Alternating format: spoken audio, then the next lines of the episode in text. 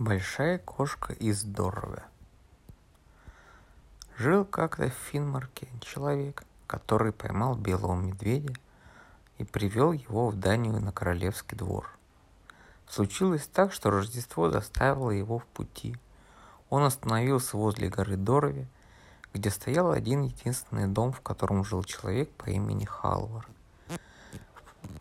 И вот путник спросил хозяина, нельзя ли ему с белым медведем переночевать в доме. «Упаси бог!» — воскликнул хозяин. «Мы не можем никого пустить на ночлег, потому что сами останемся без крыши над головой.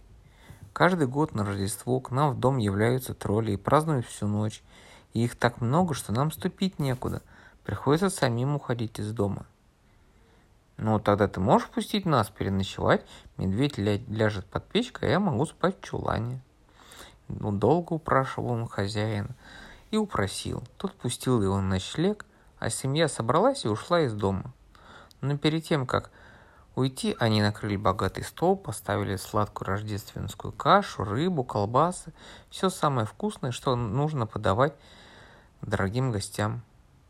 И что вы думаете? Действительно, в дом пора пожаловали тролли. И старые, и молодые, и детишки.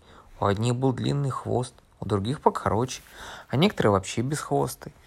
У многих были длинные и предлинные носы. Все они ели, пили, пробовали все, что стояло на столе. Вдруг один маленький тролль увидел под печкой белую шкуру. И вот мальчик взял сосиску, воткнул в нее вилку, подошел к печке, чтобы пожарить сосиску на огне. Потом наклонился к медведю и сказал, «Киса-киса, хочешь колбаски?» А сам сует горячую вилку прямо в нос медведю. Медведь проснулся, как поскочит, как зарычит. Тут все тролли один за другим кинулись вон из дома. Убежали все, и носатые, и хвостатые, и молодые, и старые, и детишки. Через год бедный Хава, как всегда перед Рождеством, отправился нарубить дров, чтобы натопить печь к приходу троллей. Рубит, рубит, вдруг в лесу задается голос. «Халвар, я тут». Голос спрашивает, «Где твоя большая кошка?» «Дома», — отвечает Халвар. Лежит под печкой, она катилась, принесла шестерых котят.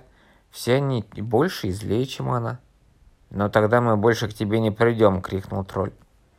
С тех пор тролли не едят сладкую рождественскую кашу в доме Халвара Доуруге.